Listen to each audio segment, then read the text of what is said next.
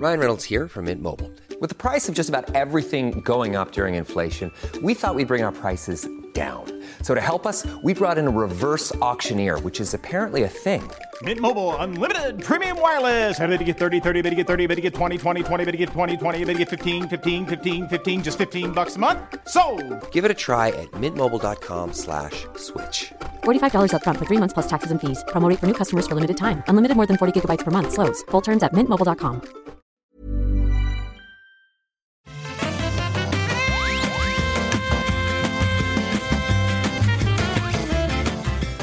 Bonjour à tous et bienvenue sur le Rendez-vous Jeu, l'émission où on vous résume toutes les semaines toute, l'actualité du jeu vidéo. On parle de consoles, d'actu de l'industrie, on décortique les news, on passe derrière les infos et on vous explique tout ce qui se passe, même, même les jours fériés, euh, les jours fériés où Twitch est totalement déserté puisque clairement les gens regardent Twitch pendant leur journée de boulot et le reste du temps, ils ont mieux à faire. Mais comme le dit Saucedo sur Twitch, ils restent les meilleurs et c'est ça le plus important. Merci à vous tous de nous suivre là. Euh, il y a avec moi, je suis Patrick Béja, hein, comme d'habitude, je suis de retour dans l'émission, je suis de retour aux commandes. Ça y est, c'est terminé les conneries. Je vais pouvoir agiter mon fouet pour que tout se passe exactement comme je le veux. Merci bien sûr à Jika d'avoir euh, animé l'émission pendant mon absence, pendant mon congé paternité, semi-congé paternité, et aux Slackers aussi, qui nous ont donné un épisode bonus fort sympathique. Donc merci à vous tous d'avoir tenu les rênes, mais je suis là, et maintenant ça va marcher au pas, je vous le dis, messieurs, dames. Et quand je dis messieurs, dames, je pense spécifiquement à Escarina, qui est là encore avec nous. Comment ça va, Escar? Ça va, j'ai un peu les dents qui claquent après ce que tu viens de dire. Mais tout va bien. Écoute, euh, là, on entame un week-end de 4 jours en France. Euh, il fait un temps absolument merdique. Euh, il pleut, il fait gris. mais c'est pas grave, on en profite quand même pour se reposer et puis passer du bon temps ici ensemble. Merci, merci, je suis très flatté et je suis d'autant plus flatté que tu m'avais dit en fait il y a euh, une semaine ou dix jours que c'était un jour férié aujourd'hui et tu sais j'ai pas du tout, euh, ça a pas percuté, mais du tout c'était genre ah jour férié mais c'est comme si je l'avais pas entendu donc je te remercie d'avoir quand même été là pendant un jour férié. Euh, toi, tu travailles tous les jours de l'année, il n'y a pas de jour férié pour toi, Patrick. Oh, bah oui, non, mais c'est exactement pour. En fait, tu sais quand je me suis rendu compte que c'était un jour férié, vraiment ce que ça voulait dire je suis sûr que Quand il y avait trois personnes sur ton live. Non, c'est pas ça. Il y, a un peu ça aussi. Bon, on est un petit peu plus, quelques dizaines. Mais euh, non, c'est quand en fait euh, ma femme m'a dit ah mais tu sais que demain il n'y a pas de crèche, euh, le petit est à la maison. Et là ça fait Oh merde, c'est un jour férié. C'était la, la, panique qui a commencé à s'installer. Euh, je note parce que beaucoup de gens ont réagi sur Twitter. Il y a quelqu'un qui m'a mis un commentaire pas très gentil en disant oh, il parle tout le temps de ses enfants. Euh, c'est vraiment genre euh, entre les pubs pour Patreon et le, le, fait de parler de ses enfants, le podcast commence à 5 minutes. Eh bah, écoutez, je parle de ma vie dans mon podcast depuis les tout débuts. Ceux qui me suivent depuis Azeroth.fr ou les débuts du rendez-vous tech le savent et ça fait partie du charme. Donc, si ça vous plaît pas, c'est peut-être pas le podcast pour, vous. Je le dis gentiment en prenant sur moi parce que le commentaire était pas très agréable du tout, mais les soutiens étaient réels en réponse à ça. Euh, et donc, un autre que je dois remercier de sa présence malgré le jour férié, c'est Christophe Canikas. Comment ça va, Christophe? Salut, mais ça va très bien. Écoute, merci. Euh, moi aussi, je me suis rendu compte des jours fériés euh, pour les mêmes raisons que toi. Hein. J'ai des enfants, donc là, ils sont, sont séquestrés au rez-de-chaussée dans une pièce. pour pas La faire cave. La cave, exactement. Ils sont séquestrés au rez-de-chaussée dans une pièce, tu sais. Le moyen de dire euh, la cave sans dire la cave. Très, très bien. C'est Harry Potter, en fait. Voilà. Sous l'escalier. Et du coup, et merci pour l'invitation. Mais, mais avec grand plaisir. Euh, c'est la première fois que tu participes au rendez-vous jeu. Tu as déjà été dans le rendez-vous tech euh, à plusieurs reprises, mais c'est la première fois que tu es dans le rendez-vous jeu. Est-ce que, pour le coup, tu pourrais te présenter pour les auditeurs qui ne te connaissent pas? Avec grand plaisir. Alors, euh, vous m'avez effectivement entendu dans le rendez-vous tech, parce qu'effectivement, je parle un peu de tech dans une autre émission aussi. Euh, je fais partie du groupe Studio Renegade. On a plusieurs émissions, en fait, on euh, officie sur Twitch essentiellement. Et donc, j'ai une casquette, effectivement, avec l'émission Beats pour parler de tech, mais là, ce qui nous intéresse, c'est le jeu vidéo. Et donc, j'ai une casquette un peu plus ancienne où je parle de rétro gaming dans une émission qui s'appelle Retro Gaming Bros. Voilà, vous pouvez retrouver sur, en live sur Studio Renegade ou sur YouTube ou Instagram aussi. On a Instagram, Retro Gaming Bros. Vous regardez. Et puis, il y a des belles images, euh, des belles photos. Et c'est super parce que tu, as réussi à trouver un jeu qui est à la fois euh, dans la case rétro et dans la case actualité pour nous parler de ton jeu du moment. Donc euh, je ne vais pas dévoiler duquel il s'agit, mais je trouve ça très très fort. C'est ça, ça colle parfaitement dans les deux. On va aussi vous parler des résultats financiers, mais vous le savez, dans mes émissions, on parle uniquement des trucs intéressants dans les résultats financiers. Et il y a eu des choses très intéressantes qui ont été annoncées euh, ces derniers jours. On va aussi parler de nos jeux du moment, bien sûr, d'annonces et de dates pour euh, différents jeux, certains un petit peu surprenants. Et euh, en fin d'émission, pour ceux qui sont patriotes, euh, on aura un after show et je propose aux patriotes qui pourront participer, qui sont patriotes au niveau de participation au Discord privé, euh, de faire un petit passage sur nos envies, nos prédictions, nos rêves pour l'E3, qui, est là dans, dans un mois, dans moins d'un mois. Donc ça arrive et on va peut-être passer un petit moment entre nous, comme ça, à discuter de ce qu'on veut voir pour l'E3. Ça sera un petit moment sympa communautaire pour les patriotes. Donc ça, ça sera après l'émission normale. Mais du coup, ça me donne l'occasion de remercier les patriotes qui soutiennent l'émission. Ce sont grâce, enfin, c'est grâce à eux que l'émission existe. Donc je remercie spécifiquement Alan Moirier, euh, Hervé Ranchin, Flavien Virgile, Patrick Ballory, très très beau nom, euh, ce, patriote-là spécifiquement, Alexandre Ladoux, Gabriel. Merci à tous de participer à la production de l'émission et en particulier le producteur de l'épisode d'aujourd'hui, c'est euh, encore plus lui qu'on peut remercier pour avoir cet épisode spécifiquement, c'est Stéphane Grégorissata, qui est producteur du Rendez-vous Jeu et du Rendez-vous Tech. Donc un grand merci à lui et à tous ceux, bien sûr, qui soutiennent le Rendez-vous Jeu.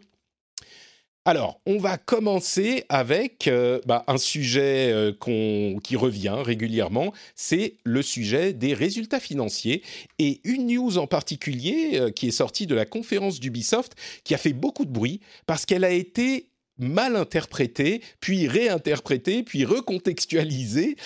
c'est au cours de la conférence des actionnaires d'Ubisoft qu'on a entendu qu'Ubisoft allait entre guillemets, arrêter de faire autant de triple A et euh, faire se concentrer plus sur les free-to-play. Alors c'est intéressant à plus d'un titre. Je rétablis la vérité ou en tout cas ce, que je semble comprendre comme la vérité euh, d'après tout ce que j'ai lu et j'ai lu pas mal de choses sur le sujet. En fait, il y a vraiment eu une mauvaise interprétation. C'est pas qu'ils font moins de triple A, c'est que les euh, triple A veulent représenter une part moindre de leurs revenus par rapport aux free-to-play sur lesquels ils font effectivement plus mettre la, la, pédale euh, accélérée, ils vont plus accélérer parce que les free-to-play représentent de plus en plus du euh, volume de revenus. Donc, ils vont pas forcément euh, faire beaucoup moins de AAA, mais ils prévenaient les actionnaires que les free-to-play allaient représenter plus des revenus. De la même manière que ça s'est produit pour d'autres sociétés. On a notamment des informations sur Apex Legends pour EA, sur lequel on reviendra dans un instant. Mais d'une manière générale, c'est l'annonce que Ubisoft a un certain nombre de free-to-play qui vont euh, représenter beaucoup de revenus et il prévenait les actionnaires. Donc si vous avez vu des gros titres sur ce sujet, il faut bien le comprendre dans ce contexte. Et les autres informations qu'il donnait, euh, je prends quelques extraits du très bel article de Gamecult sur le sujet qui fait des points échos euh, sur tous ces sujets-là. Mais ils disent Ubisoft a un chiffre d'affaires de 2,2 milliards d'euros pour un bénéfice de 289 millions et c'est beaucoup plus que l'année précédente parce qu'évidemment l'année précédente, on s'en souvient, il y avait eu euh, des reports et des ratages comme Ghost Recon Breakpoint.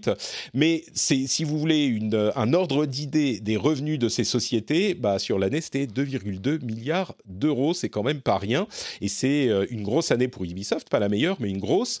Euh, et le, chiffre beaucoup plus intéressant que ça encore, c'est une confirmation de ce que représente le dématérialisé. Euh, c'est plus de 70% de son chiffre d'affaires total qui est en dématérialisé. Alors bien sûr, là, on inclut tout le dématérialisé, et ça peut s'expliquer en partie par euh, la, pandémie et le fait que les gens soient restés à la maison, mais il n'empêche, c'est une accélération de la tendance et dont une partie va peut-être rester même après le retour à la normale qu'on peut espérer dans quelques années ou, ou ou une année, quelques mois ou une année. Euh, le, les joueurs euh, qui, enfin, les achats en contenu additionnel et en abonnement représentent 35% du total. Donc là encore, on a les jeux euh, les, ventes de jeux qui représentent 65%, et rien que sur les DLC, les microtransactions, les abonnements à Uplay Plus, etc., c'est 35% du total, c'est quand même important. Et, le dernier chiffre que j'avais trouvé intéressant, c'est le nombre de joueurs actifs qui est de 141 millions. C'est-à-dire que Ubisoft a 141 millions de joueurs actifs dans euh, son l'écosystème. On parle généralement de joueurs actifs mensuels. Donc chaque mois, il y a 141 millions de joueurs différents qui se connectent à leur jeu. C'est quand même pas rien. Voilà pour les chiffres euh, Ubisoft. Est-ce que ça vous inspire euh, quelque chose à, tous les deux? Christophe, peut-être, qui est habitué des, chiffres dans la tech aussi. Qu'est-ce que vous de tout ça? c'est impressionnant, 141 millions euh, monthly active users. Si on fait la parallèle avec ce qu'on peut trouver sur les, applications, euh, c'est c'est impressionnant. Après, il faut pas oublier que cette année-là est particulière aussi. Hein. Euh, confinement oblige, il y a beaucoup de gens qui ont beaucoup plus joué aux jeux vidéo. On sait que l'industrie a bien profité de cette période-là. Mais malgré tout, ils sont, c'est impressionnant comme chiffre, clairement. C'est sûr. Oui. La question que je me pose, moi, tu vois, c'est justement, on parle du, du contexte. Est-ce que ce contexte-là, il, va instaurer de nouvelles habitudes et donc c'est un chiffre qui va se stabiliser, voire continuer à croître? Ou est-ce que quand toutes les restrictions vont tomber, au contraire, les gens vont totalement se, enfin, beaucoup plus se détacher, on va dire, du, virtuel?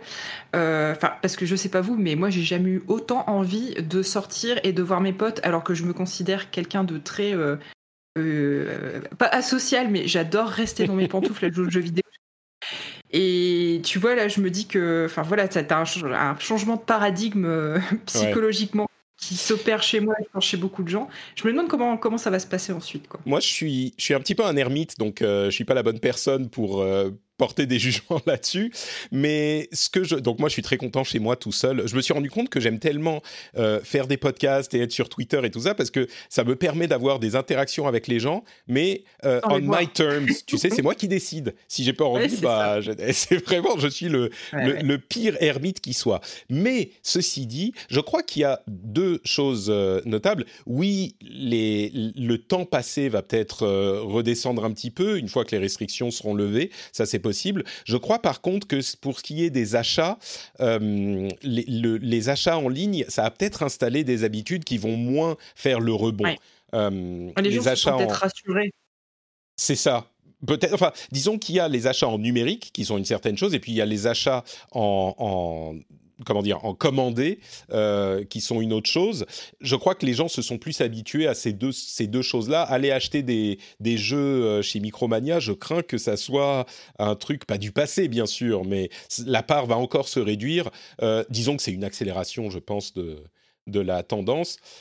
L'autre truc évidemment intéressant, c'est cette histoire de free-to-play, même si les gens ont un petit peu exagéré le, la portée de ce qu'avait dit Ubisoft, je pense que la tendance est claire et c'est intéressant de voir que Ubisoft ne baisse pas les bras malgré les échecs de certains jeux. Enfin, peut-être qu'il est facile de noter. Euh, comment il s'appelle ce jeu qui est sorti pendant l'été euh, Ce Battle Royale un peu néon, euh, très fast FPS on a déjà oublié le nom. C'était pas Valorant Non, c'était pas. Non, non, non, non. Valorant, c'est Riot et c'est un, FPS, c'est pas un Battle Royale. ah, comment il s'appelle? Aidez-moi. Oui, ça va me revenir. Je me souviens plus. Pardon? Chez Ubi?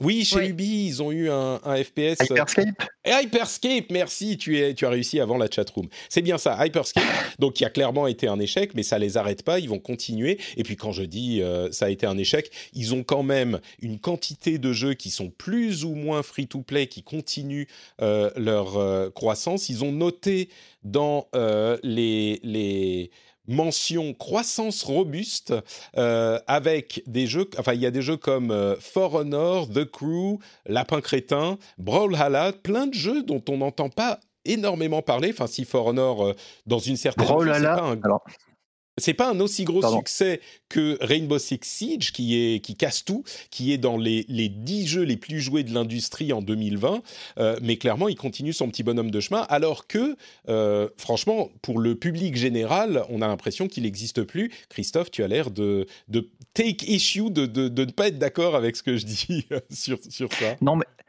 En fait, il y a, je me rends compte, parce que du coup on parlait des enfants au début, mais euh, donc je commence à avoir un enfant qui est dans la tranche d'âge pré-ado, tu vois, qui arrive à 12 ans, et il y a des jeux de génération, vraiment je le vois, et je suis confronté à ça. Et tu vois, il y a des jeux, on se rend pas compte, tu vois, tu l'as balayé très rapidement, mais bro là là, pour les gamins de 12 ans, c'est euh, ça, ça, prend énormément de place. C'est ce, genre de jeu que pour eux, euh, ils sont la cible et ils en parlent énormément avec ses copains. Comme on, de ça. on parlait de Roblox la dernière fois qui fait des chiffres de fou furieux et nous. Ouais. Mais c'est vraiment parce que ça nous passe au-dessus. Roblox, c'est euh, un petit peu particulier comme type de jeu. C'est une sorte de mélange entre, je sais pas, Minecraft et un euh, fabricateur de jeux. c'est des, des, modes, ouais, Minecraft et Dreams, exactement. On peut faire des jeux et faire de l'argent sur ces jeux. Enfin bref, c'est tout un monde. Mais là, c'est un jeu vidéo au sens euh, classique. Et Brawlhalla, en fait, c'est euh, Super Smash, mais euh, pas fait par Nintendo et donc sur toutes les plateformes. Et ils l'ont racheté euh, quelques temps avant la sortie du jeu, Ubisoft. Et clairement, et c'est donc Brawl parce que c'est comme Super Smash Brawl, et, et c'est clairement une copie du truc. Et donc tu me dis, mais c'est, enfin, tu me dis que une certaine tranche d'âge est à fond sur Brawlhalla, en tout cas une partie. Oui, oui. En fait, les... quand tu regardes le catalogue de jeux des grosses licences qu'ils ont, tu vois qu'ils ratissent assez large en fait en termes de, de, de, goût vidéoludique, on va dire, mais aussi de génération. Et ça, je m'en rends compte que parce que j'y suis confronté. Sinon, tu vois, ça me passerait au-dessus parce que je me dis c'est pas un jeu pour moi, ça m'intéresse pas. Mais en fait, il y a une vraie, il y a, il y a, y a un vrai public derrière. Je crois que Brolala est free to play. Je me trompe peut-être? Euh, peut-être que je me trompe en fait. Je sais pas. Mais mais il rentre complètement dans cette catégorie. Tu vois, je mentionnais. Euh, oui, pardon? Il est free to play, oui. Ouais, effectivement. Mais il rentre dans cette catégorie. For Honor, il n'est pas free to play, ou peut-être qu'il y a une composante. Si, il y a une composante free to, composante free to play, euh, effectivement. Et For Honor, je m'y suis intéressé parce que c'est un jeu qui me parle, moi. C'est une sorte de jeu de combat en jeu de mêlée, enfin avec euh, des, Il est vraiment vraiment sympa. J'aurais pu complètement y plonger euh, beaucoup plus de temps, mais donc ça, je le, connais parce que moi je m'y suis un petit peu intéressé. Mais là, il parle par exemple de Lapin Crétin, enfin Lapin Crétin euh, depuis le, dernier jeu qui était un jeu le Mario et les Lapins Crétins, je crois.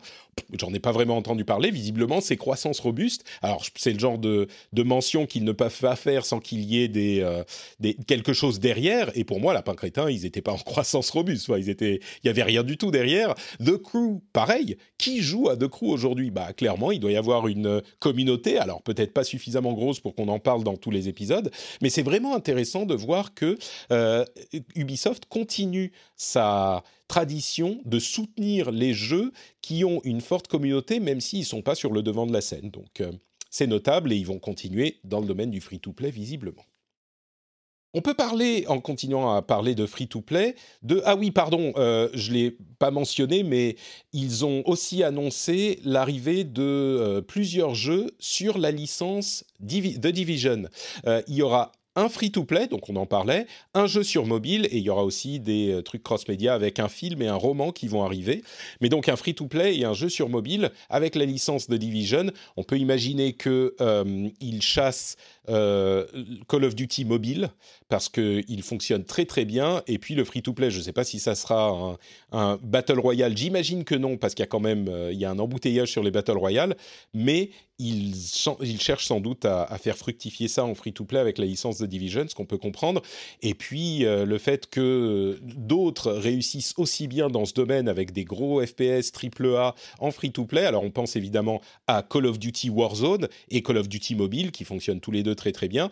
Et on peut penser aussi à EA qui, avec Apex Legends, a généré un milliard de revenus. On rappelle que Apex Legends est un, est un free-to-play, hein, bien sûr, mais qu'il continue à fonctionner très très bien. Euh, ils avaient, pendant la saison 8, qui était l'avant-dernière saison, 12 millions de joueurs par semaine. Par semaine pas par euh, mois, hein, par semaine, 100 millions de joueurs sur la vie du jeu, rien que sur ce jeu. Alors évidemment, il y en a plein qui ont créé un, euh, un seul, euh, euh, enfin qui ont créé un compte et qui ont joué euh, quelques parties et qui ont arrêté, c'était un petit peu mon cas, mais il n'empêche 100 millions de joueurs et surtout le plus intéressant. Ouais, je me souviens d'ailleurs qu'on avait fait une partie avec Cédric Bonnet et je sais plus, ça devait être Hugues, ça devait être Captain Hugues sur oui, sûrement, sûrement en, en, live.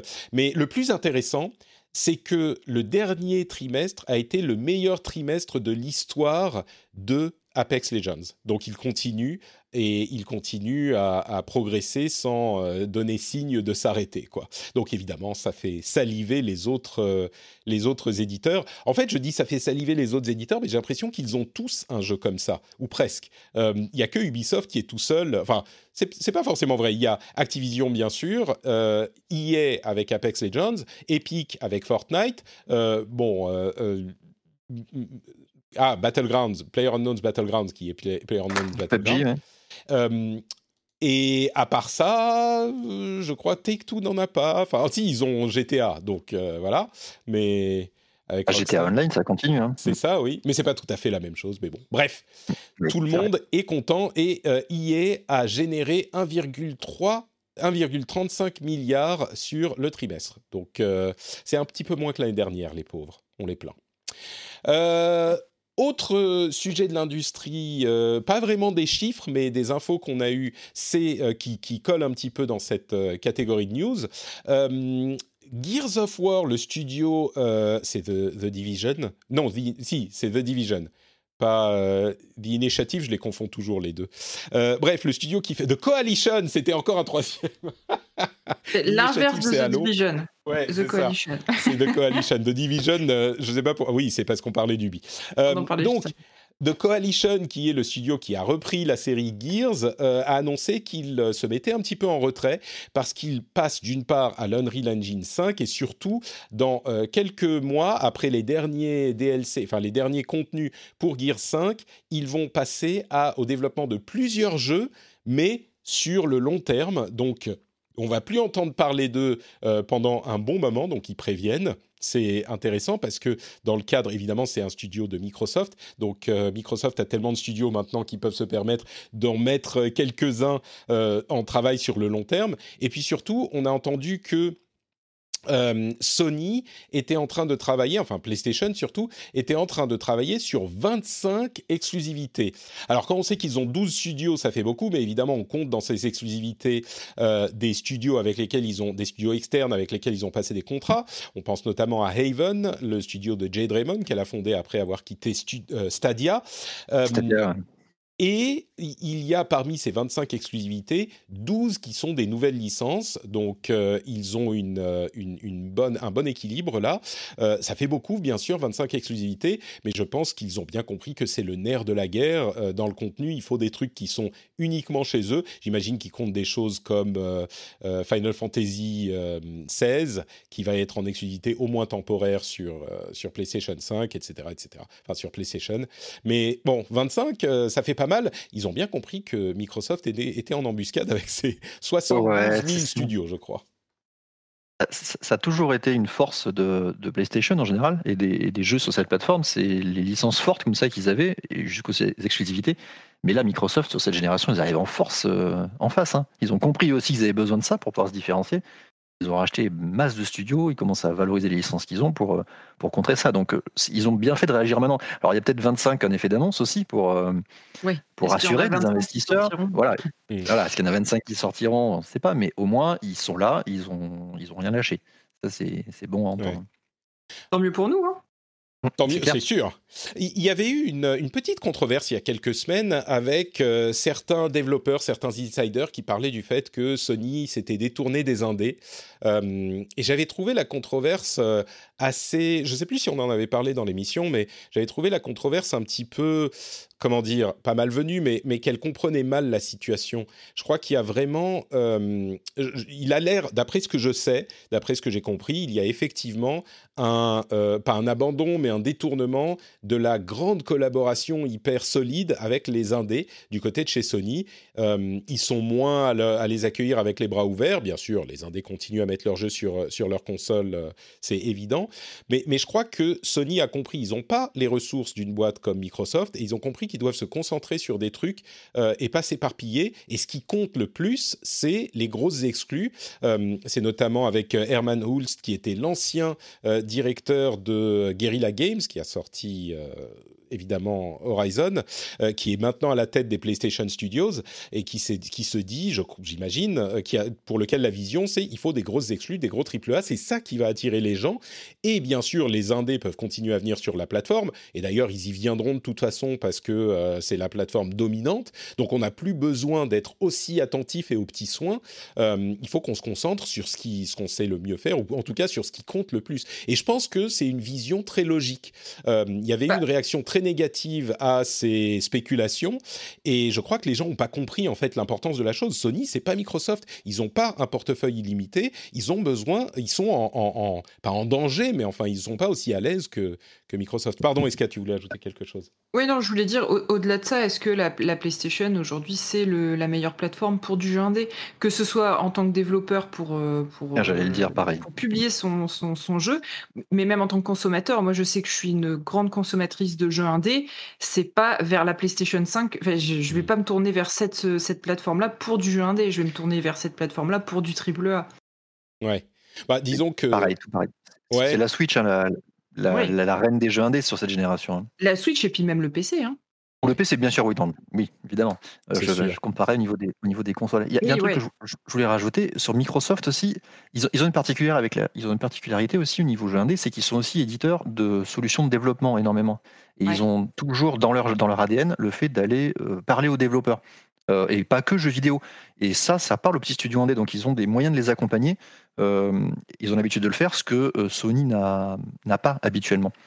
Et ça, ils continuent à le faire à côté. Et sur Xbox, sur la 360, il avait fait énormément. C'était une, génération où il y avait énormément de choses qui avaient été ouvertes, où les développeurs pouvaient très facilement développer et très rapidement publier des, des, jeux, du coup, sur cette plateforme-là. On est d'accord. Et ça ne veut pas dire que, enfin, pour dans, tous les cas, que ce soit Microsoft ou Sony ou d'autres, ça ne veut pas dire qu'il n'y a pas de jeu indé, évidemment. C'est juste qu'ils se concentrent sur ce qui compte le plus. Et, c'est vrai que Microsoft qui est en position un petit peu plus, euh, plus de challenger, on voit qu'il soigne les indés un petit peu plus parce que c'est un moyen un peu euh, euh, facile à accomplir d'attirer du monde.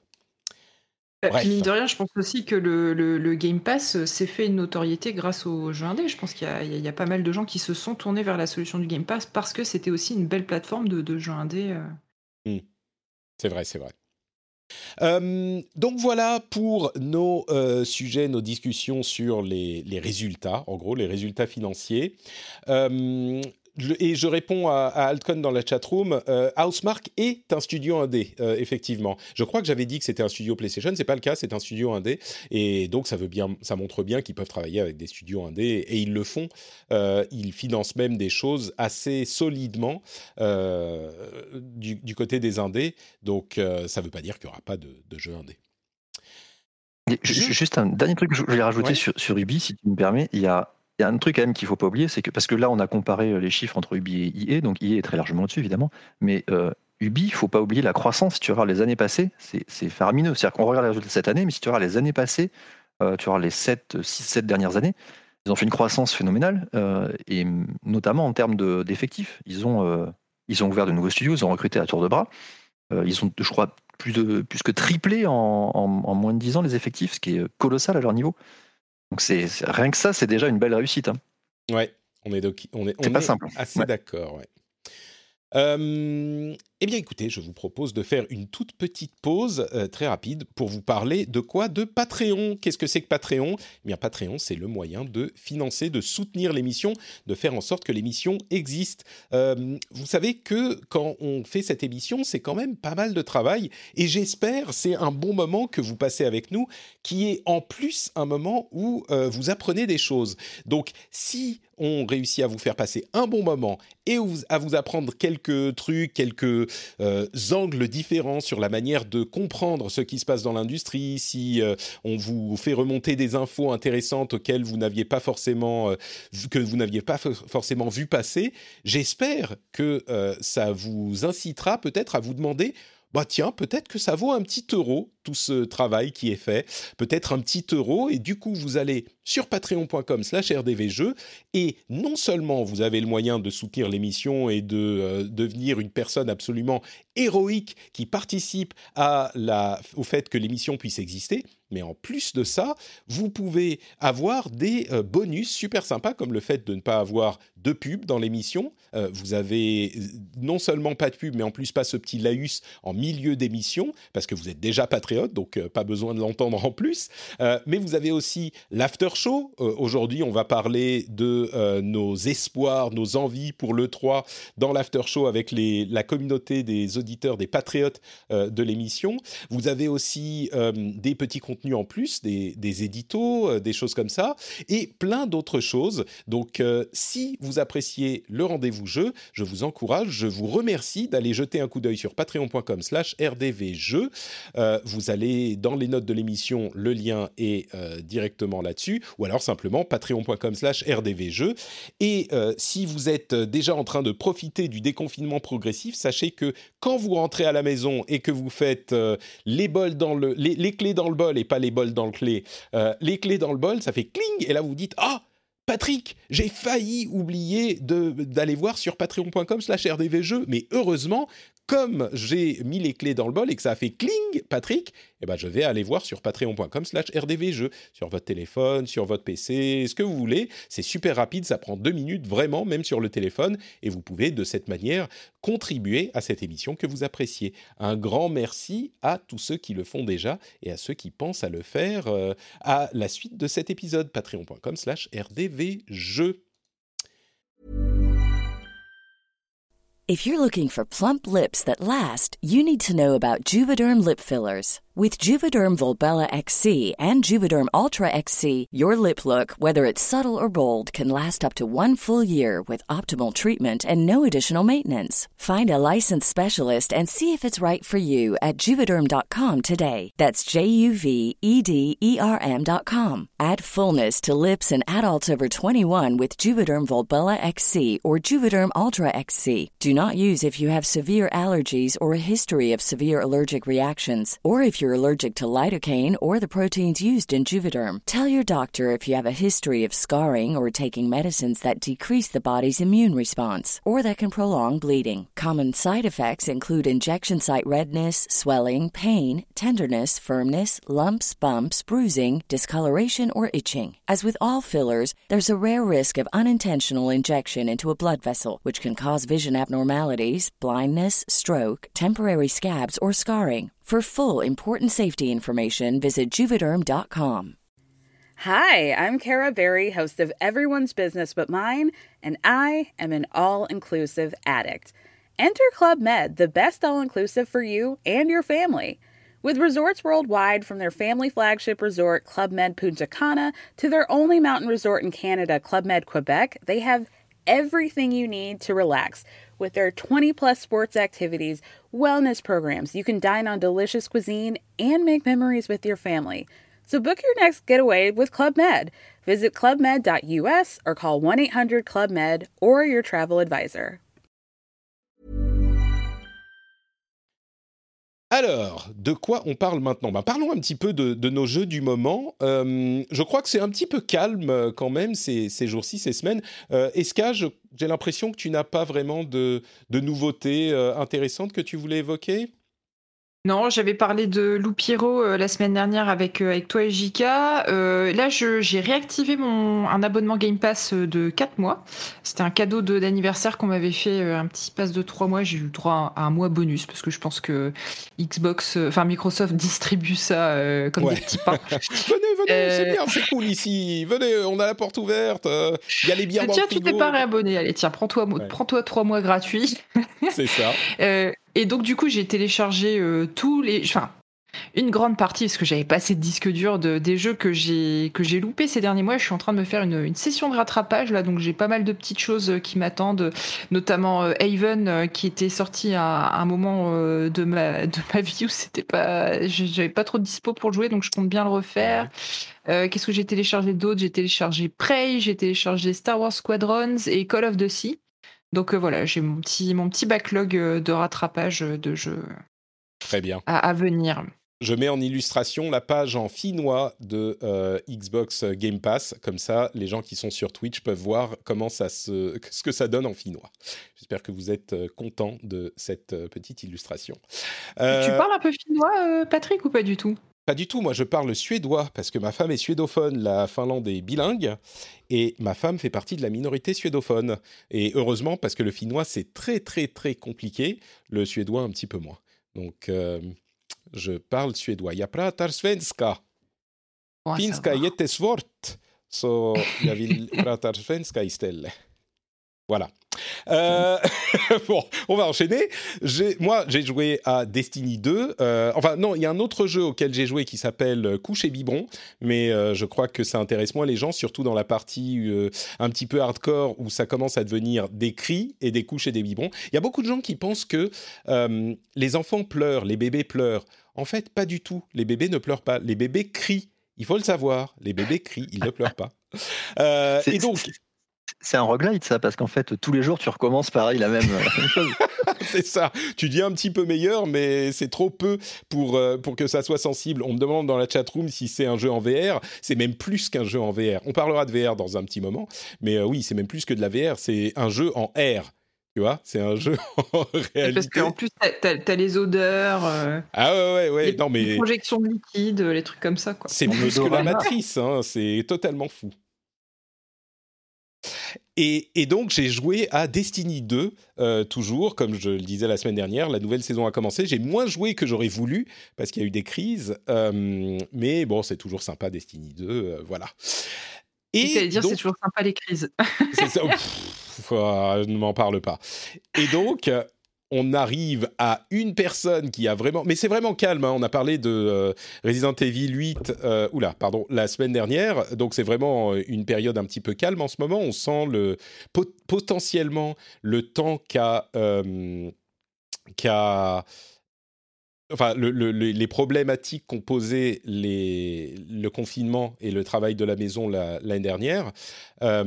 Parce que là, on a vraiment très peu de jeux qui sortent, hein, euh, et peu d'annonces et peu de choses, donc euh, le 3 arrive en tout cas. Peut-être qu'un jour, je vous parlerai de Musician. Euh, tiens, c'est pas un jeu, mais tiens, je vais, je vais juste en dire un tout petit mot tout de suite. Musician, c'est une app sur euh, iPhone, iPad, etc., qui vous connaissez, euh, vous vous souvenez de Rock Band, évidemment. Rock Band, vous connaissez. Oui, Bien sûr. Eh ben, Musician, c'est Rock Band pour de vrai. C'est-à-dire que euh, vous avez une guitare ou, une, euh, ou un ukulélé. Moi, j'ai acheté un ukulélé. Tenez, je peux vous, vous l'amener ici. Hop, Allez, c'est l'instant pause musicale. C'est l'instant. C'est ce que j'allais dire, on change de podcast là. Non, mais j'ai j'ai acheté un ukulélé. Je pensais. euh, euh, je pensais avoir le temps d'y jouer un petit peu. J'ai- joué un petit peu pendant qu'elle était, quand elle était encore calme, la petite. Mais tout ça pour dire que j'ai commencé à apprendre euh, à faire du ukulélé avec Musician. Alors ça coûte un peu cher, hein, c'est un abonnement, mais c'est vraiment Rock Band pour de vrai. C'est-à-dire que ton téléphone ou ton iPad apprend ton, euh, enfin, écoute ce que tu joues et te dit si tu as joué la bonne note au bon moment, et ça t'apprend de manière hyper pédagogique euh, les accords, les, enfin, les, tout, tout ce que tu dois savoir pour jouer de la musique.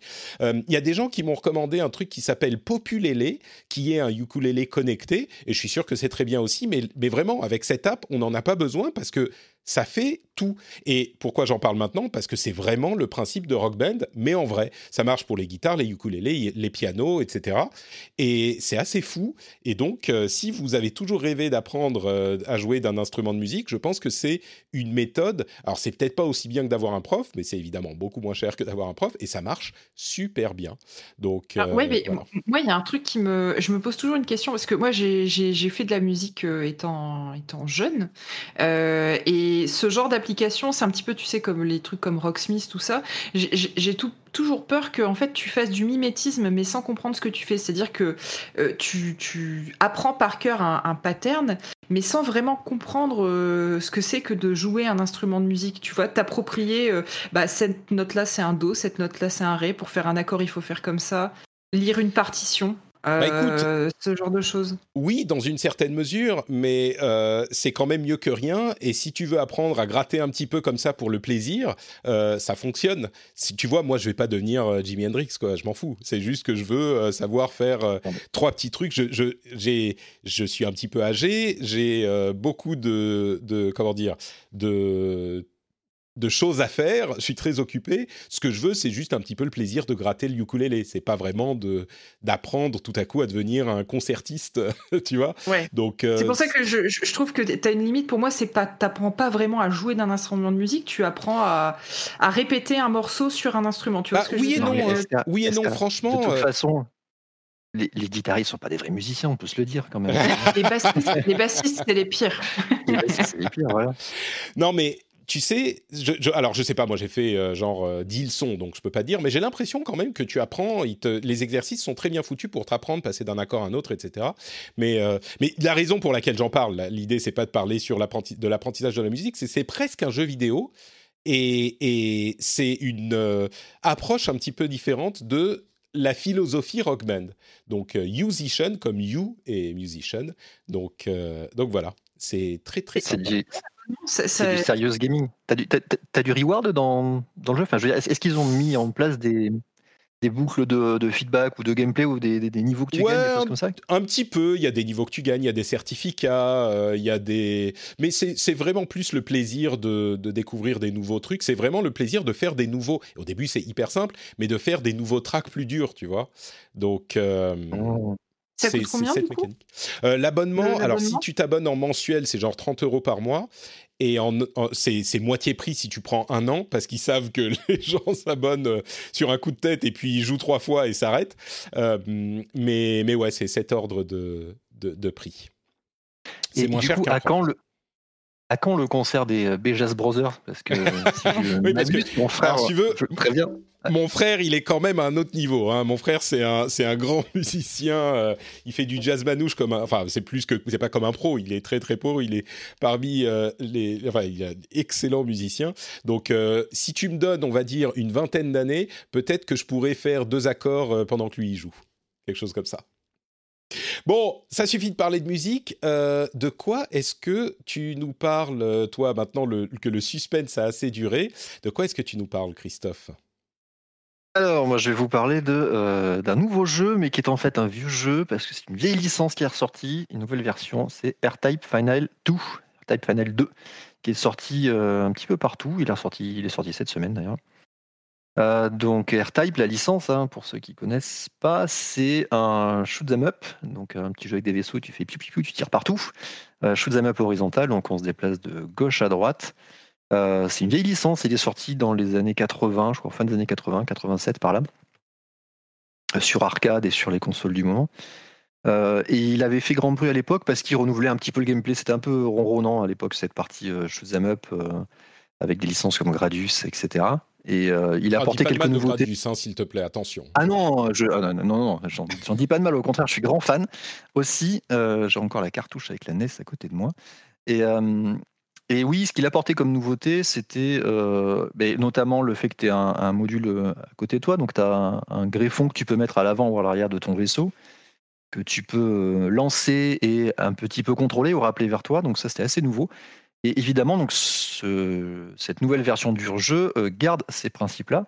Euh, Qu'est-ce qu'il y a dedans? Donc, il y a vraiment, on va retrouver le même cœur de- du gameplay. Euh, shoot 'em up à défilement horizontal, avec le, les différentes euh, upgrades pour tirer, le module que tu peux lancer devant toi.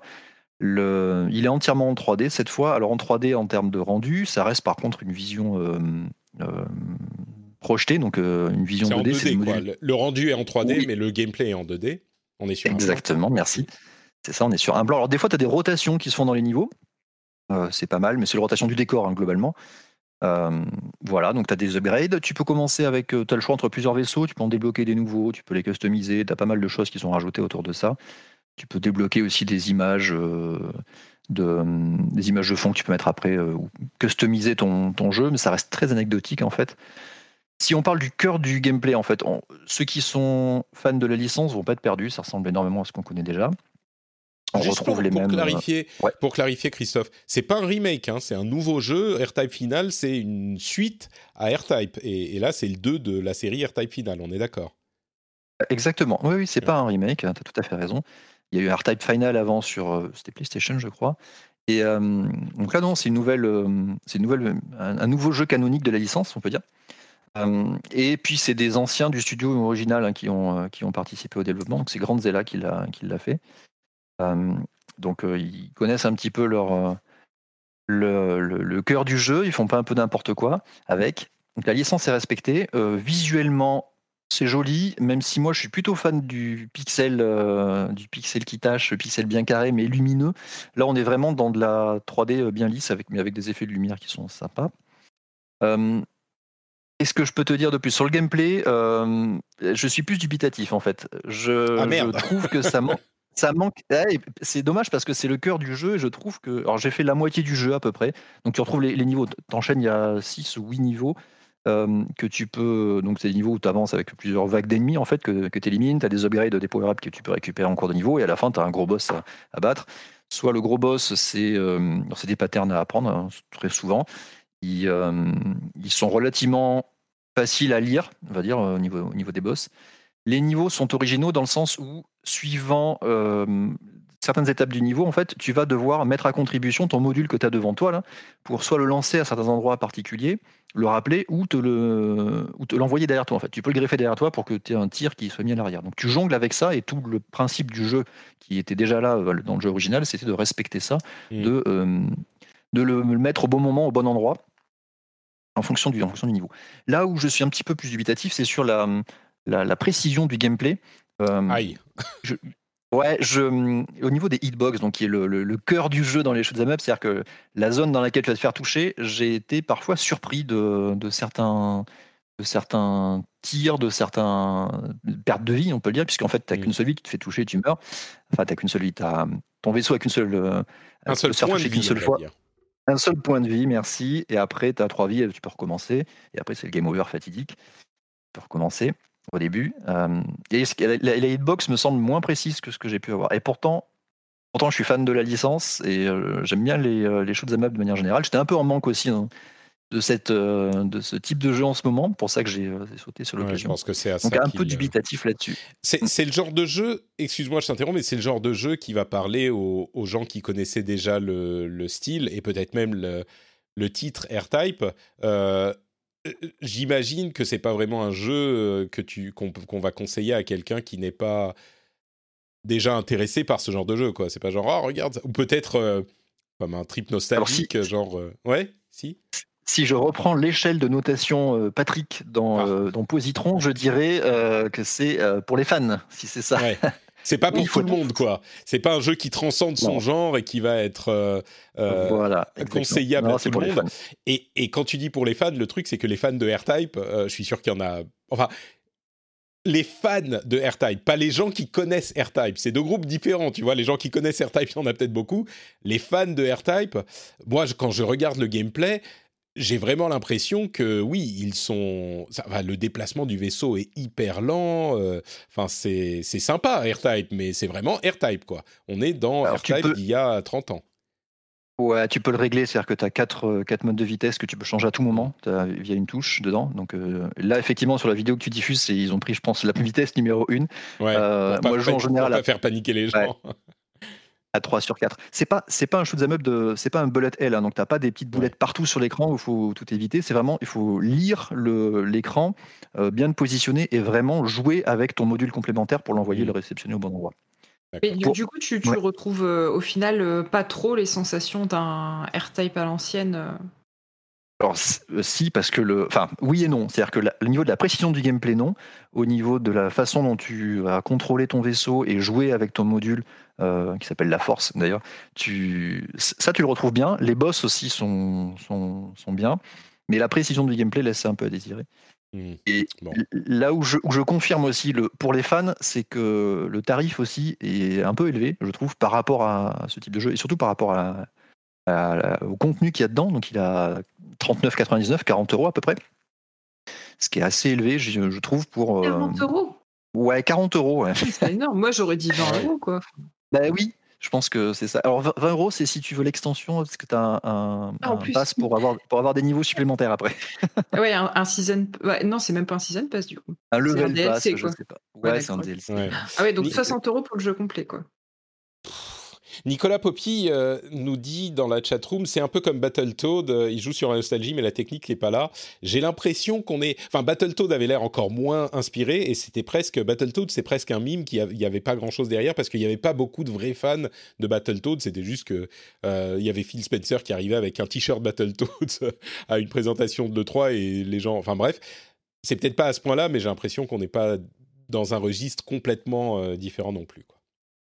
Le truc, c'est que pour un, pour un shoot 'em up, euh, avoir un problème de, de précision, Ouais. c'est quand même un peu, un peu embêtant. C'est sûr. Ok, bah écoute, merci euh, pour ce petit topo sur AirType Final 2. Euh, malheureusement, peut-être pas. euh, comme comme quelqu'un le disait un petit peu plus tôt, peut-être qu'il faut attendre qu'il arrive dans le Game Pass, on va dire, quelque chose comme ça. Euh, on va passer à quelques dates et annonces diverses. Euh, un truc intéressant, Lost Judgment a été annoncé pour le 24 septembre. Il arrive sur PlayStation et Xbox. Euh, Lost Judgment, vous savez, c'est ce spin-off de la série Yakuza un petit peu plus sérieux, euh, qui lui restera en combat action. Euh, combat euh, bah, d'action beat 'em up, alors que Yakuza va continuer dans sa direction euh, combat tour par tour, avec il a inauguré avec le, le 6 ou le 7. Euh, Burning Crusade classique arrive le 1er juin pour les fans de cette idée, elle sera là. Et on a un nouveau trailer pour New World, qui est le jeu d'Amazon. Euh, alors je ne sais pas lequel de ces trucs vous inspire le plus. J'imagine que sur euh, euh, Burning Crusade classique, il n'y a pas énormément de choses à dire, mais si je vous demande entre Lost Judgment et New World, est-ce qu'il y a des choses qui vous parlent à, à tous les deux? Vous, Celui qui veut peut prendre la parole, comme ça, sans rien de me demander. Moi, je laisse la main parce qu'il n'y en, a- en aucun qui me parle. D'accord, ok, très bien. Christophe non plus. Je- Bon, bah écoutez, Hey, je pas vraiment. Ça fait En un fait- moment que je veux- je- j'aimerais me mettre à la, à la série Yakuza, mais je trouve pas le temps parce que je sais que c'est long. Mais, sinon, Bah, tu sais, Judgment, en fait, a été euh, particulièrement bien reçu. Et c'est une série qui est donc dans le même euh, contexte, dans le, c'est un spin-off hein, de, de, de la série Yakuza. Et Judgment a été très bien reçu. Et euh, le trailer, qui est très long, hein, de Lost Judgment, qui est donc le 2, euh, est assez, comment dire, euh, intrigant, vraiment, au niveau de la dramaturgie du truc.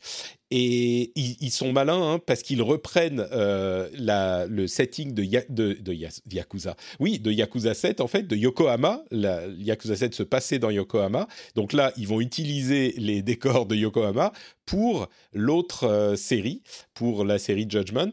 Et c'est peut-être un bon moyen de se lancer dans la série parce que c'est, d'après ce que j'ai compris, une vraie réussite, Judgment. Et c'est complètement euh, séparé de la série Yakuza. Enfin, on peut tout à fait y jouer sans, euh, sans avoir joué à Yakuza. Mais bon, ça Ouais. prend quand même beaucoup de temps. hein. C'est plusieurs dizaines d'heures. Donc, euh, Ah, j'ai des potes qui sont fans absolus de cette saga, euh, qui me disent qu'il faut absolument que j'y joue. je peux Mais y a- comprendre. Bah, écoutez, oui? Est-ce qu'ils ont gardé, parce que j'en entends beaucoup parler aussi, est-ce qu'ils ont gardé ces. Euh, ça, c'est action-aventure Ils sont toujours dans ce, dans ce genre de, de jeu Ouais, tout à fait. Avec cette, euh, ouais. Avec un ton un petit peu plus. euh, Oui. Mais du coup, est-ce que tu as une partie simulation de vie aussi, toujours dedans? Tu- Oui, oui, oui, toujours conservé ça? De- Oui, Alors, je suis d'accord. pas un expert, hein, mais d'après ce que je comprends, oui. D'ailleurs, on le voit dans les screenshots. il y a le héros qui fait du skateboard. il a des, des jeux de rythme à un moment. Il fait de la boxe. donc, il y a plein d'activités annexes comme dans la dans la série originelle. Donc, euh, D'accord, donc oui, ils ont conservé ça. Ouais. Et, qui, et qui, qui servent juste à passer du temps en fait dans le jeu. Ça ne sert pas à proprement parler l'histoire du jeu dans sa globalité. Ça fait partie de l'ambiance et du, et du lore du jeu. Oui, oui, oui. Bah, comme dans tous ces jeux-là, hein, c'est Hmm. c'est exactement ça. ouais. Euh, et l'autre truc, donc, c'est euh, New World, qui est notable parce que c'est un jeu Amazon. Euh, Amazon qui a eu des mésaventures sur lesquelles on va pas revenir dans le domaine des jeux vidéo. Mais c'est un MMO, c'est un vrai MMO à l'ancienne, comme on faisait les MMO. Très, très beau. Il est vraiment graphiquement impressionnant, ou en tout cas dans le trailer qu'ils ont concocté. Mais je suis sceptique parce que sans avoir beaucoup investigué la chose, ça a l'air d'être vraiment un MMO comme on entendait MMO genre euh, au début du succès de World of Warcraft ou peut-être encore au début des années 2010. Et, et je sais pas si, enfin, je suis sûr qu'il y a un public pour pour ces jeux. Il y a beaucoup de gens qui y jouent encore, mais je sais pas. Je suis dubitatif, on va dire. Euh, je, te rejoins complètement. Euh, en plus, je trouve que cette bande annonce, mais elle est pas sexy du tout. J'ai l'impression de voir une bande annonce pour un Dragon Age il y a 10 ans, quoi. Enfin. Je, là, je comprends pas trop quoi. Et effectivement, se lancer dans le MMO, euh, enfin, je, ouais, ok. C'est un choix bizarre. c'est vraiment un choix bizarre. En plus, le contexte, je sais pas, c'est pas. Je sais que c'est terrible parce que je suis le premier à dire euh, non, je suis même pas vraiment le premier à dire ça, mais il faut pas toujours faire de la fantasy ou science-fiction classique. Quand les gens n'ont pas d'inventivité, c'est un peu, tu vois, c'est retomber toujours sur les poncifs euh, des elfes, des, nains euh, qui s'aiment pas, et puis des orques et des machins.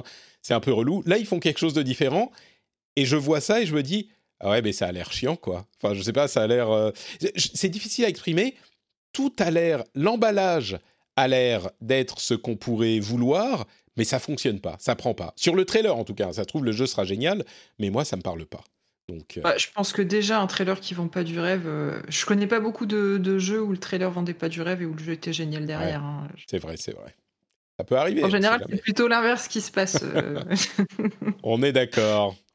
Bon, donc voilà pour les dates et les annonces. Euh, on a euh, du côté de Stadia les studios Stadia qui se délitent complètement. Hein. Il y a plein de gens qui quittent Stadia, mais c'était euh, pas inattendu et qui rejoignent Haven Studios, de, le studio de Jade Raymond. Jade Raymond, comme on le disait tout à l'heure, tout à mhm. fait. on a eu dans le procès de Apple et Epic l'information que euh, Fortnite sur Android ne représente que 0,5% des revenus de Fortnite, que ça fait pas d'argent sur Android. Ça explique peut-être pourquoi Epic est tellement remonté contre Apple et euh, ne fait pas tellement de bruit contre Google, même si les problèmes sont en théorie similaires.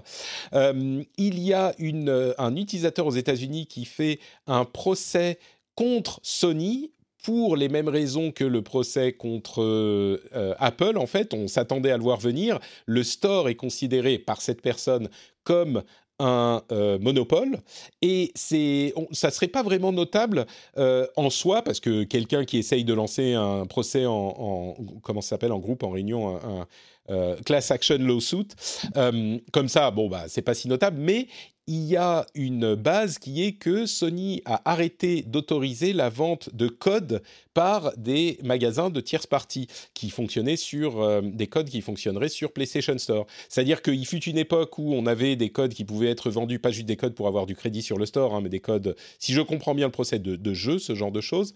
Euh, et ils, n'ont plus eu le droit de les vendre, les, euh, les retailers comme bah, les grands magasins, etc., ou les boutiques spécialisées. Et donc, est-ce que ça pourrait donner quelque chose On ne sait pas, mais on s'imaginait que suite aux, discussions sur le monopole des, des stores, ça pourrait arriver pour le monde des consoles aussi. Et bien là, ça pourrait être le début de ça. Et enfin... Ils n'avaient pas fait un, un deal avec euh, GameStop, je crois, pour la distribution de la PlayStation 5 Digital Edition, justement Pour la vendre C'était avec euh, Microsoft qu'ils avaient fait un deal avec Microsoft. Ils avaient fait un deal euh, qui leur permettait, qui permettait à GameStop de récupérer une partie des revenus ah sur toute la, la, vie de la euh, Xbox, euh, Xbox Series S. C'est la SAD. Ouais. Ouais. Ou la. Non, c'est pas la Series S. T'as raison, c'était la, la, Xbox SAD ou je sais plus. Enfin bref, en tout cas, c'est pas avec Sony. Euh, et puis ça serait autre chose. C'est pas la même chose que de vendre des, des, codes qui est en fait de vendre des jeux sur le store. Mais bon, et l'autre chose euh, à noter, c'est que Sony a annoncé que malgré la l'augmentation des capacités de production sensibles qu'ils espéraient pour euh, l'année à venir, ils pensaient que la demande allait être si forte que la console allait continuer à être difficile à trouver pour les joueurs qui en cherchent, possiblement pendant encore un an. Euh, et on sait qu'ils travaillent sur un redesign de la console déjà pour pouvoir en produire. Alors, je sais pas exactement comment ça va fonctionner parce que est-ce qu'ils vont faire, est-ce qu'ils vont utiliser des composants moins utilisés qui seraient du coup en fait moins performants, mais qu'il faudrait plus refroidir, euh, qui serait une sorte de PlayStation 5 euh, un peu plus cheap, enfin cheap dans le sens où c'est pas aussi dernière génération? On ne sait pas très bien, mais ça leur pose un vrai problème parce qu'il y a beaucoup de gens qui demandent des PlayStation et qui voudraient en acheter et qui n'arrivent pas à donner leur argent à Sony parce qu'il n'y a pas assez de consoles sur le marché. Évidemment, c'est un problème pour Sony. un bon problème à avoir. Problème de riche, oui. Ouais. c'est pas c'est pas le cas pour le rendez-vous jeu. Hein. Si vous voulez vous abonner au Patreon du rendez-vous jeu, il y en a autant que vous voulez, autant que vous voulez. Il n'y a pas de rupture de stock. Euh, on a aussi des informations du côté de la réalité virtuelle. HTC euh, a annoncé son HTC Vive Pro 2 et son HTC Vive Focus 3. Alors, ils sont un petit peu similaires, les deux casques, sauf que le Focus est en fait entièrement sans fil et le Pro est euh, bah, avec fil. Il coûte un petit peu moins cher dans le cadre du Pro et il est plutôt destiné aux gamers. C'est un truc haut de gamme, c'est autour de 800 dollars. Il sort le 4 juin, donc on concurrence les casques un petit peu chers sur PC. Euh, ils ont tous les deux une grosse résolution. Hein. On est en 5K divisé entre les deux yeux. On a euh, un champ de un field of view euh, de 120 degrés, on a 120 euh, Hz de taux de rafraîchissement pour le, euh, pour le Pro et 90 pour le Focus. Enfin bref, c'est des, des, machines assez chères, mais la VR continue à être active, on va dire. Donc le Pro sort le 4 juin pour 800 dollars, le Focus le 27 juin pour 1300 dollars. Évidemment, la version entièrement sans fil est un petit peu plus chère. Elle est destinée à des utilisations plus professionnelles. Euh, ça fait cher pour jouer à Beat Saber, hein, tout ça. Ça, c'est sûr. C'est sûr. Mais, du coup, la version sans fil, tu es quand même obligé de te, de te plugger euh, à ton PC ou c'est un PC embarqué dans. dans... Il n'est pas autonome. Il n'est pas autonome. il n'est pas autonome. Il est connecté sans fil à un PC qui fait tout le calcul. Ouais, donc en plus de 1300 euros. Bon, après, tu peux avoir un vieux PC, euh, j'imagine, vu que tout est embarqué. Ah non, le PC ah fait. Le, bah calcul, le calcul est fait sur le PC, oui. Ah d'accord, je pensais que le calcul était fait dans le casque comme. Euh, comme le Quest. ouais. C'est pas le cas. C'est pas le ah cas. tu me le confirmes, hein, Christophe, c'est un truc qui est branché sur le PC. Alors si c'est sans fil, alors il y en a peut-être un des deux, je suis en train de regarder. Alors attends, je suis en train de dire une bêtise. Je suis en train de te dire une bêtise. Le Focus est un stand-alone, complètement stand-alone. Ah voilà, ok, je comprends mieux comme, comme le Quest. Quoi, du coup. Comme le, le Focus, c'est un concurrent du Quest. Ouais, Mais donc, du coup, là, tu n'as pas besoin. Euh, est-ce que tu as quand même besoin de te brancher, enfin, d'être de, de, connecté à un PC pour l'aspect euh, OS, on va dire euh, pouvoir bah non, il doit avoir, il doit avoir un Android, un système Android dessus. Je t'avoue, je ne sais pas quel, quel, OS c'est dessus. Je suis sûr que c'est un Android, hein, ça peut pas vraiment être autre chose. Mais du coup, quels sont les, les, les jeux, enfin, les applications disponibles dessus ouais que potentiellement, ça peut remplacer un PC, mais euh, du coup, bon, c'est 1300 mmh. euros pour jouer à une bibliothèque de jeux euh, exclusive. Et on peut, on peut le connecter aussi au PC si on le souhaite. Mais c'est un concurrent direct du Quest. La, question, c'est bah, si c'est pas si c'est pas Android, il va falloir qu'ils mettent toute une plateforme en avant, euh, créer un store, appeler les développeurs pour qu'ils publient dessus. Enfin, c'est pas. Ouais, c'est pas trivial, mais c'est pour, ça qu'il le, c'est pour ça qu'il le destine, c'est pour ça qu'il le destine aux pros avant tout, parce que c'est des applications spécialisées, tu vois. Ouais, parce que c'est pas non plus le même budget que le Quest. Hein. C'est sûr. Il n'y a pas Facebook, mais je, vois déjà les réactions des gens. Ah, un, casque sans Facebook, euh, un casque sans fil sans Facebook, ok, mais t'as pas non plus le, le, les, applications. Euh, peut-être qu'ils utilisent. je sais pas, je sais pas. Faudrait que on se plonge un petit peu plus sur le sujet. Là, on a vu que les aspects matériels. Euh, et à propos d'aspect matériel, il y a aussi des détails qui commencent à leaker sur le euh, PSVR 2, qui aurait une résolution de 2000 par 2040 pixels par œil, donc euh, quelque chose d'assez d'assez important, une grosse résolution. Il y aurait bien sûr du tracking inside out pour que on n'ait pas besoin de caméra externe pour traquer vos mouvements. du euh, euh, retour haptique sur le casque lui-même, ce qui pourrait être intéressant aussi. Euh, à voir Quand comment tu c'est utilisé. cognes, mais- Quand tu te Ouais, cognes, ça. t'as la, la tête qui vibre. Bah, jeu de boxe, a- c'est parfait. Mais je peux imaginer, tu sais, s'il y a, je sais pas, genre euh, huit moteurs dans le le- le- l'arceau du casque qui peuvent indiquer des choses, ça peut être un retour euh, sens de, enfin, tu vois, un retour euh, physique intéressant. On avait Euh. le, le syndrome du bébé secoué, maintenant on aura le syndrome du gamer secoué. Euh, ouais, bon, à mon avis, c'est pas très puissant non plus, hein, euh, faut pas exagérer. Euh, Il y a aussi un euh, du, du foveated rendering, du rendu fovéé, c'est-à-dire en gros, il fait un rendu, il- comme tu as du tracking de ton œil à l'intérieur, il peut rendre plus finement la partie du le centre de ton champ de vision, et ça aide beaucoup à avoir une image plus fine sans avoir à rendre l'ensemble de l'image, à rendre au sens graphique du terme, l'ensemble de l'image à cette finesse. C'est une technique de rendu qui est particulièrement utile dans la réalité virtuelle, qui serait, euh, semble-t-il, utilisée dans le casque de euh, la PlayStation, le deuxième casque de la PlayStation. Là encore, ça veut dire que c'est un travail que les développeurs doivent faire. C'est vrai que le casque le supporte, mais il fait pas tout. C'est-à-dire qu'il faut que le jeu derrière euh, prenne ça en compte.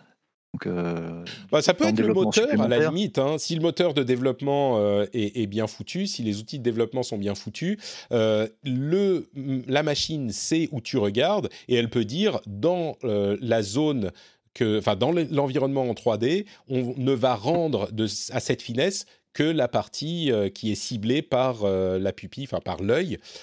Peut-être que ça peut être fait de manière automatique, j'imagine, mais oui, tu as tout à fait raison. Peut-être que Unreal Engine et consorts doivent euh, prendre, ça en compte d'une manière ou d'une autre. C'est ça. Et on sait que euh, Microsoft, bah, pardon, que Sony a investi dans Unreal Engine 5, enfin dans, dans Epic. Donc peut-être qu'ils peuvent dire, Eh, vous pourriez pas mettre ça dans euh, Unreal Ouais. Engine Ça serait cool. Et enfin, euh, les news qui restent, on a euh, d'une part Namco, Sega et Square qui ont annoncé qu'ils euh, seront, seront présents pour le 3 2021 dans euh, un mois à peine, rendez-vous compte, euh, ça arrive. Et on a aussi la QuakeCon qui a été annoncée pour le 19 euh, au 21 août.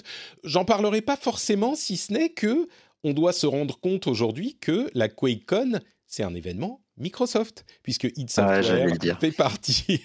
Bah, c'est pour ça que j'en parle. La QuakeCon, elle est là tous les ans, c'est pas si notable que ça. Mais euh, id fait partie de euh, Bethesda, enfin, fait partie de ZeniMax, qui a été racheté par euh, Microsoft. Donc la QuakeCon est un événement Microsoft. Notable. Ah là là. Moi, je suis resté bloqué à Quake 3, je dois t'avouer. Écoute, de- il y avait quand même euh, euh, Doom 2016 qui était qui valait le coup. Hein, Doom 2016-2018. À part ça, il n'y a pas grand-chose. Mais à, à part si on compte Wolfenstein, bien sûr, qui pour le coup était une vraie réussite aussi. Il y a eu des choses, hein, mais pas de Quake. Peut-être qu'il y aurait euh, un nouveau Quake, ça serait intéressant. Ils ont raté le virage de ces euh, FPS euh, multi-online. Ouais, c'est dommage parce que ouais, j'avais fait un Quake, Quake Champion. Ouais. Je jouais Pardon, beaucoup avec Quake 3 Arena euh, de l'époque des salles de jeux en réseau, j'en garde des souvenirs euh, émoustillés. Exactement. C'est vrai, ils avaient. Mais il y avait eu un, un Quake. euh, oui, c'est Quake Champions auquel j'avais joué un petit Quake peu. Champions, pas- On avait essayé du coup avec mon compère. Mm. Avec mon compère Charlie, c'était pas. pas ouf, Ouais. ouais. Bon, en tout cas, euh, il n'a pas laissé une grande impression sur l'industrie, on va dire. Euh, quoi d'autre, quoi d'autre? Un dernier truc que je voulais évoquer, c'est un travail euh, qui a été fait par Intel, les laboratoires d'Intel, pour appliquer par réalité, euh, par intelligence artificielle, un rendu photoréaliste au moteur de GTA V. C'est-à-dire qu'on montre GTA V, on le fait passer par un moteur bah, de deep learning et on transforme les images en temps réel de GTA V en images photoréalistes. Vous savez quoi? C'est malade. C'est complètement fou. Dans leur vidéo que je vous en- encourage à aller euh, chercher, euh, vous si vous cherchez euh, AI GTA V Intel, vous allez trouver tout de suite la vidéo de description qui montre ça. Mais c'est un truc de folie. On a l'image de GTA V qui date pas d'hier, hein, euh, qui est euh, bon l'image de GTA V qu'on connaît. Quand ils le passent par leur filtre en temps réel, encore une fois, alors la fréquence d'affichage est un tout petit peu plus basse. On doit être quelque chose comme 15-20 images secondes. Mais... mais, quand même, c'est-à-dire que ce, ce, type de technique, on l'a beaucoup vu dans les années passées sur les images fixes, en fait, sur la partie IA. Et le deep learning, on appelle c'est du transfert de style. C'est-à-dire que tu prends une image, enfin, tu entraînes ton IA sur un paquet d'images qui ont un certain style. Du coup, elle va comprendre ce style-là et après, tu vas pouvoir le transférer, l'appliquer sur d'autres images. Mais ça se fait en général avec des grosses puissances de calcul et pas en temps réel. Là, on est quand même, le rendu est très bon, mais en plus, il arrive à le faire en cours de jeu. Donc oui, tu as un FP, as un framerate qui est euh, relativement bas, mais quand même, il faut, regarder derrière le, la puissance de calcul qu'il faut pour faire ça. C'est impressionnant à ce niveau-là. Oui. Ouais, vraiment alors je ne sais pas quelle puissance de calcul ça demande. J'imagine que c'est pas trivial effectivement, mais euh, il montre ce qui est vraiment intéressant, c'est qu'il montre les différentes techniques qui existaient avant. Tu disais que ça s'est beaucoup vu sur les images fixes, ça existait aussi sur les images animées. Euh, jusqu'à, enfin, il y avait différentes techniques et il y avait toujours des artefacts de rendu. Il y avait toujours des trucs qui étaient pas, euh, qui, qui fonctionnaient pas quoi, comme on peut les imaginer. Là, je vais pas dire que c'est parfait, mais c'est vraiment, vraiment, on est, enfin c'est presque parfait, on va dire.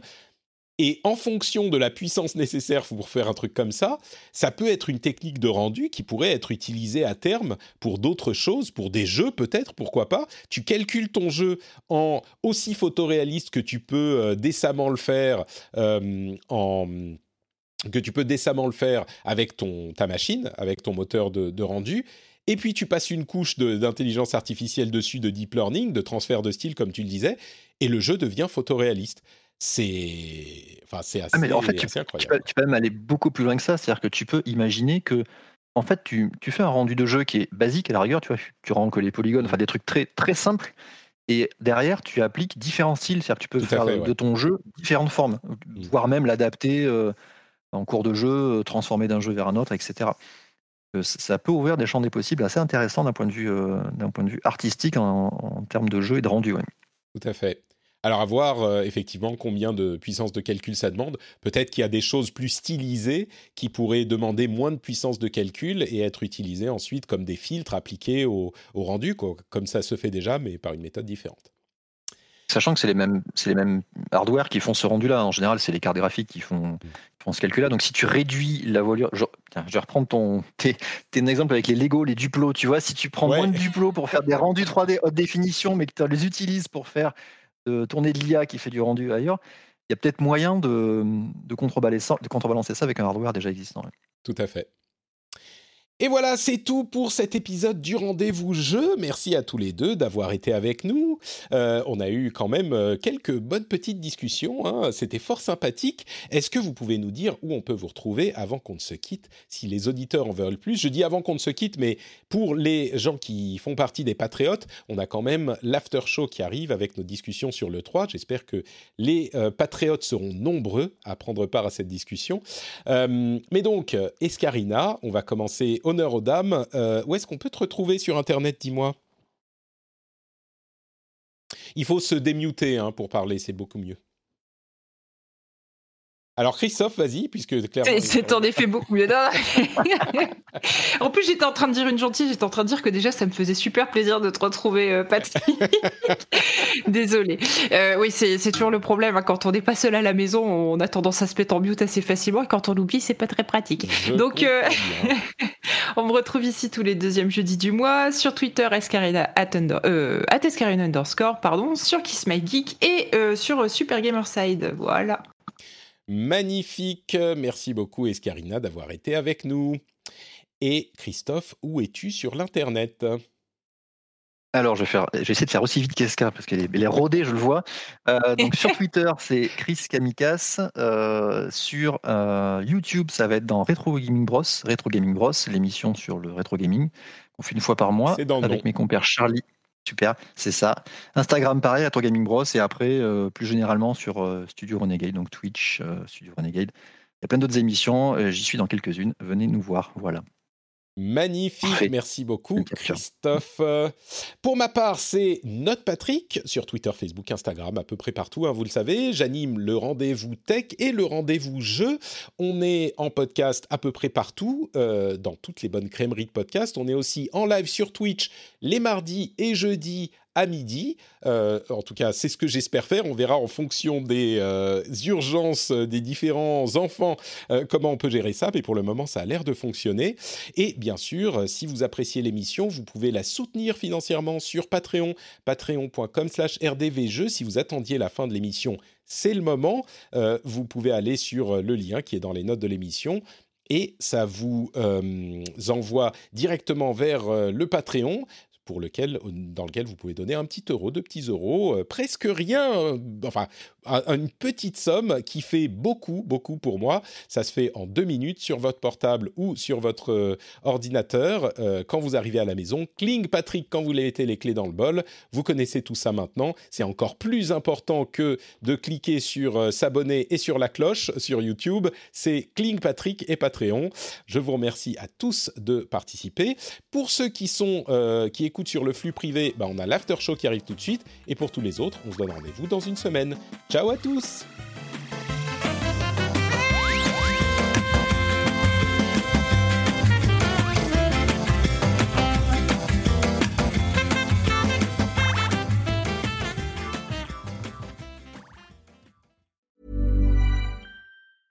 Hi, my name is Danny Pellegrino from Everything Iconic, and I'm excited to talk to you about Club Med. Club Med operates beach and mountain resorts and is the best all inclusive getaway for families. They have Club Med Punta Cana, their flagship family resort, and many other options in Mexico, the Caribbean, and around the world. Club Med are the pioneers of the all inclusive concept, which is the best way to vacation. Great for families, groups, or even solo travelers looking for land and water sports, delicious food food, and a place to make unforgettable memories. Visit clubmed.us, call 1 800 Club Med, or your travel advisor.